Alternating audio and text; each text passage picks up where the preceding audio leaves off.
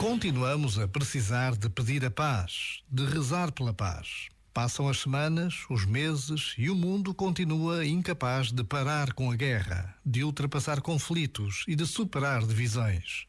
É verdade que a vida continua com as nossas alegrias e dificuldades, mas não podemos ignorar o que se está a passar na Ucrânia, no Médio Oriente, em África e em tantos outros locais que desconhecemos.